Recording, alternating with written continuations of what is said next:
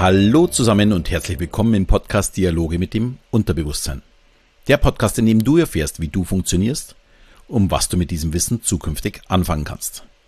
Mein Name ist Alexander Schelle und heute soll es gehen um die Angst vor einem Krieg. Ja, aufgrund der seit, ja, seit letzten Donnerstag begonnenen kriegerischen Handlungen in der Ukraine möchte ich diese Podcast-Folge unter der Woche ein wenig einschieben, da ich auf Instagram und auch per E-Mail ein paar Anfragen erhalten habe, wie man mit der derzeitigen Angst denn am besten umgehen könne.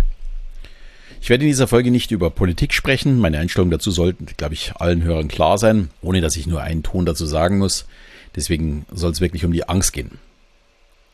Ja, dass ein Krieg in Europa nicht mal 1000 Kilometer von uns entfernt uns Angst macht, ist völlig normal. Und auch diejenigen, die unbeschwert weiterleben, werden sich sicherlich in einer ruhigen Minute dazu Gedanken machen. Es sind einfach unsere Emotionen, unsere Gefühle, die in unserem Kopf ein Gedankenkino verursachen. Und das ist auch nicht so einfach zu stoppen, zumindest nicht für jeden.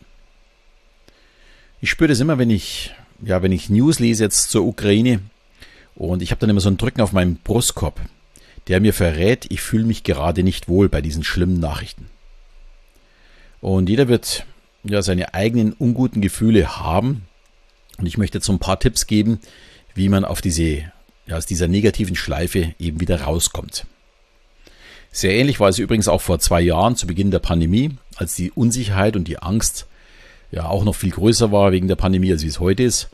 Und manche haben sich regelrecht versteckt vor dem Virus und andere wiederum haben sich stark geredet, um dem Virus keine Angriffsfläche zu geben. In beiden Fällen ist aber der Auslöser ebenfalls Angst. Es kann die Angst vor dem Virus sein, aber auch vor dem wirtschaftlichen Ruin oder der sozialen Isolierung. Also es gibt viele Gründe dafür. Und das Thema Krieg war sicherlich vor ein paar Monaten, für uns zumindest, genauso weit entfernt wie eine Pandemie eben vor zwei Jahren war. Wir sind diese schlimmen Ereignisse, die in den letzten Jahrhunderten wahrscheinlich eher normal waren, einfach nicht gewohnt. Außerdem sind wir heute bei allen schlimmen Dingen immer sofort dabei also live dabei und mittendrin. Wir sehen Bilder aus Krankenhäusern, wie die Toten eben in Bergamo vor zwei Jahren, die in Kühllastern gelagert wurden. Oder jetzt Granaten in der Ukraine einschlagen und hunderttausende Ukrainer äh, vor dem Einmarsch der Russen eben flüchten nach Polen oder eben dann auch zu uns. Wir lesen das nicht mehr in der Zeitung, wie es früher war, oder haben es bloß durch andere gehört, sondern wir sind wirklich fast live dabei. Und ich denke, ich brauche da überhaupt nicht viel dazu erklären. Das ist nicht gut für uns und unser Unterbewusstsein.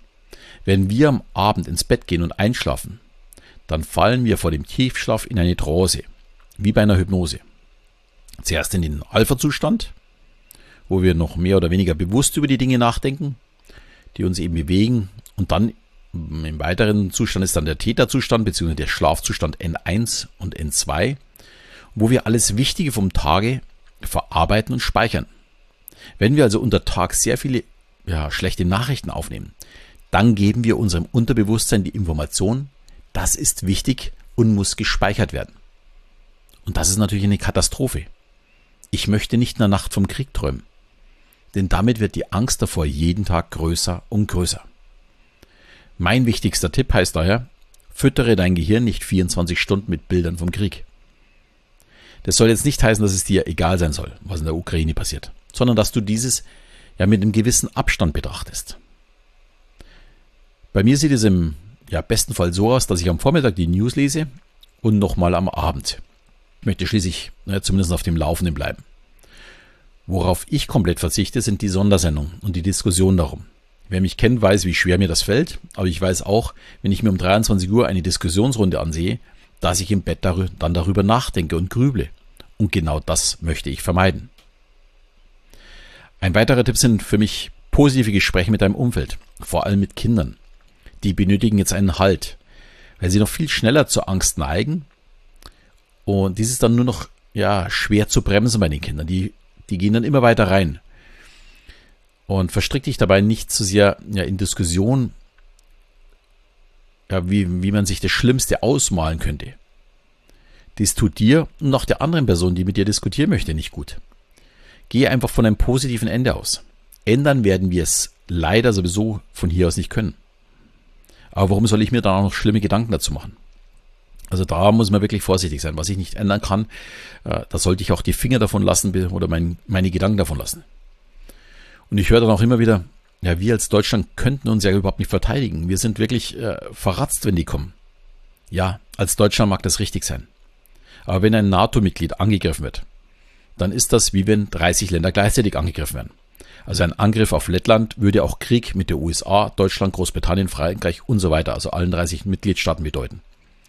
Und die NATO ist derzeit viermal so stark wie die russische Armee. Daher wird sich Putin sicherlich nicht mit der NATO anlegen wollen. Ich denke, das sollte uns vor dem Schrecken und der Angst vor einem Krieg ein wenig Hoffnung geben. Es bringt nichts, wenn du dir das schlimmste Schreckensszenario vorstellst. Wir werden es leider nicht ändern können und daher sollten wir uns auch wirklich nicht damit beschäftigen. Und immer auch mal ein bisschen die Zahlen anschauen, äh, auch wenn Putin ein bisschen dazu neigt, dass wir ihn für verrückt halten. Ich glaube nicht, dass er komplett verrückt ist. Also, hier ist wichtig, dass du dich selbst steuerst. Steuere in deine Gedanken, also in deinem persönlichen Umfeld, auf positive Geschichten und Dinge, die du beeinflussen kannst.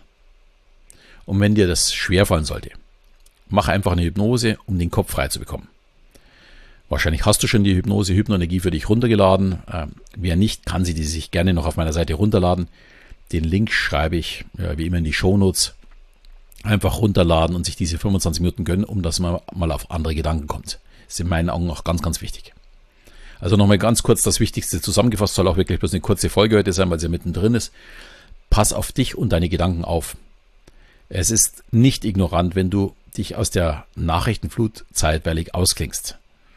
Äh, es hat niemand einen Nutzen, wenn du jeden Angriff und jede Propagandanachricht mitverfolgst und da dafür dann äh, depressiv wirst oder Angst bekommst.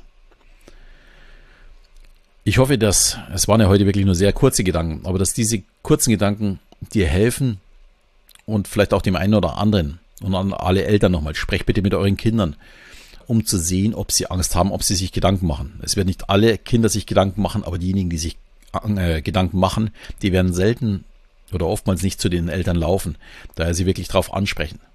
Hier einfach mal den Gefühlen auf freien Lauf lassen und dieses mit den Kindern durchsprechen. Ähm, und dann auch wirklich positiv, hoffnungsvoll in die Zukunft schauen, gerade bei den Kindern. Denn äh, die Angst sollten wir loslassen können, die Hoffnung, die sollten wir gut bei uns behalten.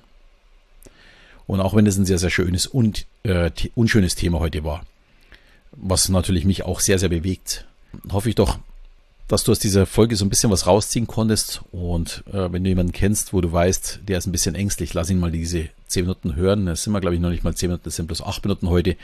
Äh, die sind gut investiert, um einfach zu verstehen, dass uns das Ganze nicht gut tut, wenn wir uns rund um die Uhr damit beschäftigen, weil dadurch steigen die Ängste immer mehr und es bringt einfach nichts. Und in diesem Sinne verabschiede ich wieder bis zum nächsten Mal, wenn es wieder heißt Dialoge mit dem Unterbewusstsein.